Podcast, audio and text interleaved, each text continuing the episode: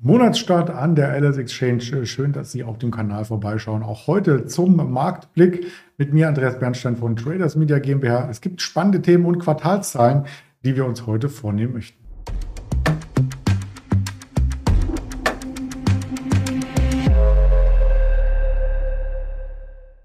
Wie schon gesagt, mit und von mir heute Morgen gibt es dann wieder ein Interview und zwar mit dem Ingmar Königshofen freue mich auch schon sehr drauf. Also zur Mittagszeit auch gern wieder morgen einschalten. Und wer heute eingeschaltet hat beim DAX, der wird sehen, es gibt wieder einen dynamischen Monatsstart. Und der dynamische Monatsstart, äh, der skizziert sich in Aufschlägen. Aktuell sind wir sogar noch ein kleines Stück höher und zwar bei 15.468 Punkten. Die sehe ich gerade hier aufblinken und wir gehen gern mal in das größere Chartbild rein. Vielleicht der Hinweis dazu, Monatsstarts sind häufig mit dynamischen Bewegungen verbunden, weil auch neues Kapital an die Märkte strömt. Ob das jetzt durch die ETF- äh, oder Fondssparpläne sind oder eben auch in dem Falle äh, weil wir auch zum Wochenstart, zum Wochenauftakt Impulse aus China hatten. Also die Wirtschaft, der geht es wieder richtig gut, aber wir schauen uns das Ganze hier mal im Detail an mit dem Chartbild. Der Hinweis zu China, den möchte ich auch gerne noch ausbauen. Da geht es nämlich letzten Endes darum, dass man hier ähm, den, nicht nur den Ölpreis äh, nach oben getrieben hat durch die China-Daten, sondern dass man äh, sagt, der Risikolust der Anleger ist wieder gestiegen. Die Börse Shanghai ist über ein Prozent nach oben geklettert. Auch äh, der Shenzhen, dort logischerweise Tokio, der Nikkei war im Plus, der Topic war im Plus.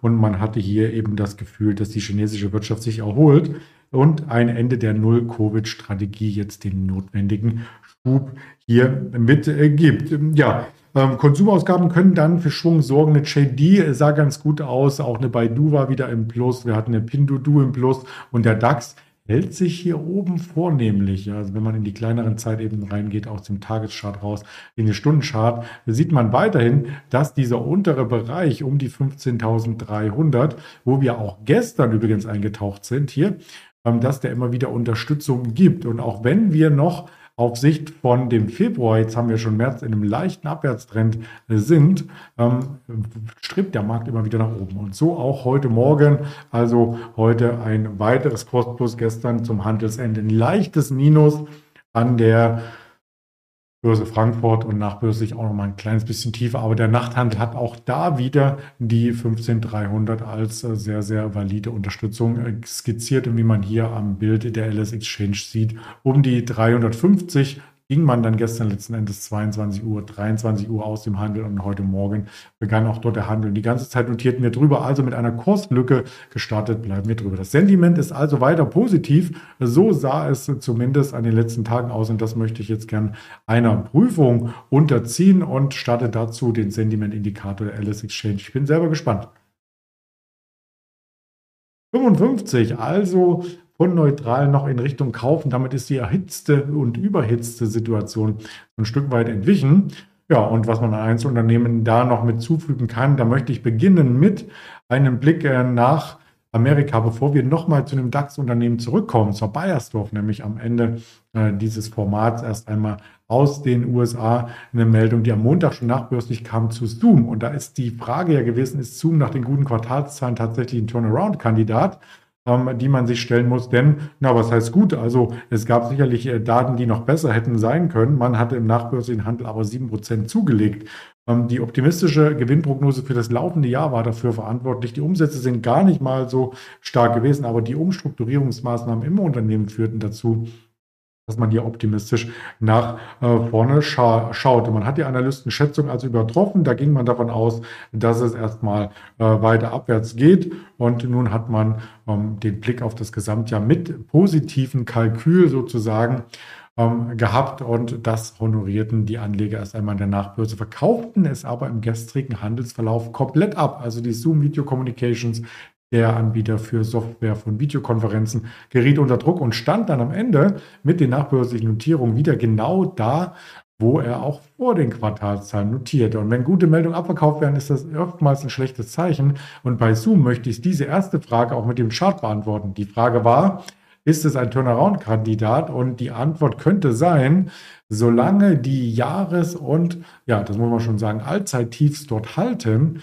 dann ja, Casey Wood ist auch investiert, ist auch eine größere Position im ARC Innovation ETF sozusagen mit mehreren Millionen Aktien, die dort ähm, bei ihr im Depot schlummern und auch auf bessere Zeiten warten letzten Endes. Die Frage ist, ob die Börse das liefern kann, ob die Aktie hier weiter anziehen kann. Und da bin ich durchaus skeptisch, denn wenn eine Aktie vom Hoch zum aktuellen Kurs schon äh, so viele Prozente verloren hat, dann ist es immer schwer, da zurückzukehren, weil viele Anleger noch Bestände haben und Casey Wood, auch wenn sie jetzt investiert ist, ja eine potenzielle Verkäuferin ist. Also wenn der Aktienkurs steigt, könnte sie ja auch, auch wenn sie keine Gewinne vielleicht hat, aus der Aktie raus wollen, weil die Verluste kleiner geworden sind und sie ein anderes Unternehmen besser findet. Das liegt so ein bisschen wie ein Damoklesschwert über diesem Wert. Aber es gibt weitere Quartalszahlen. Wir haben ja immer diese äh, schöne Übersicht, die hier zeigt, wie wir an den Märkten äh, quasi ähm, uns perspektivisch von den Themen her entlanghangeln können. Und da gab es gestern eine Rivian, den Automobilhersteller, die kam stark unter Druck. Die möchte ich gar nicht zum Thema machen, sondern eher die Hewlett Packard, weil die Hewlett Packard ähm, hier auch einen Umsatzrückgang gezeigt hat, also erstmal pauschal negative Zahlen vorgelegt für das vierte Quartal, aber den Ausblick positiv darstellt. Und das ist wiederum etwas, ähm, wo man aufhorchen muss und wo man sagen kann, hm, war, jetzt war der stärkste Rückgang seit 2016 bei den Umsätzen, also arg gebeutelt. Aber jetzt ist vielleicht schon ganz viel eingepreist und man kann nach vorne blicken. Analysten hatten mit 14,12 Milliarden Dollar gerechnet.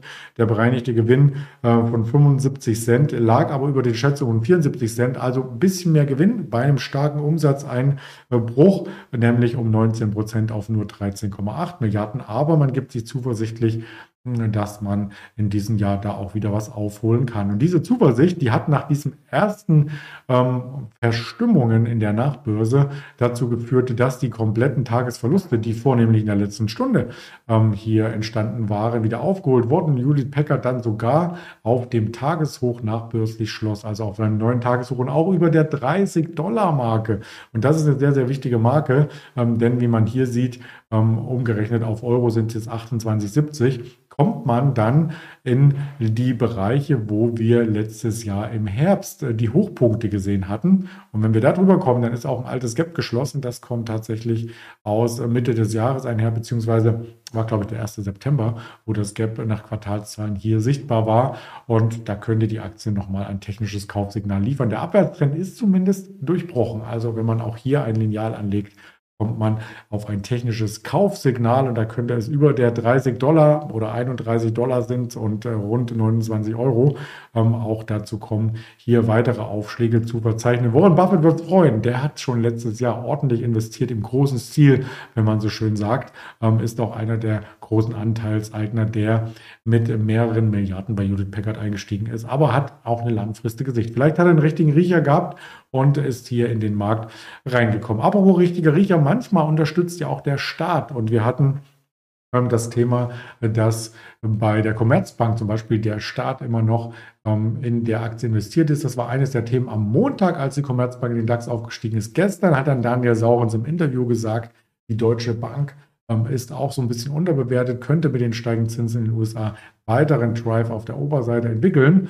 Und ja, meine Frage war, was macht denn dann der Staat, wenn der Kurs wieder anzieht? Er könnte aussteigen. Das passiert tatsächlich bei einigen Banken. Schauen wir ins Nachbarland und da muss ich nur nach Belgien schauen. Belgien verkauft nämlich Aktien von der BNP Paribas für zwei Milliarden Euro. Das Land hatte Anteile an der französischen Großbank, um nämlich ähm, hier auch mit zu stützen, als die Finanzkrise wütete, auf Deutsch gesagt. 7,8 Prozent hält Belgien an der BNP, 2 Milliarden werden verkauft, bleibt noch ein Teil zurück.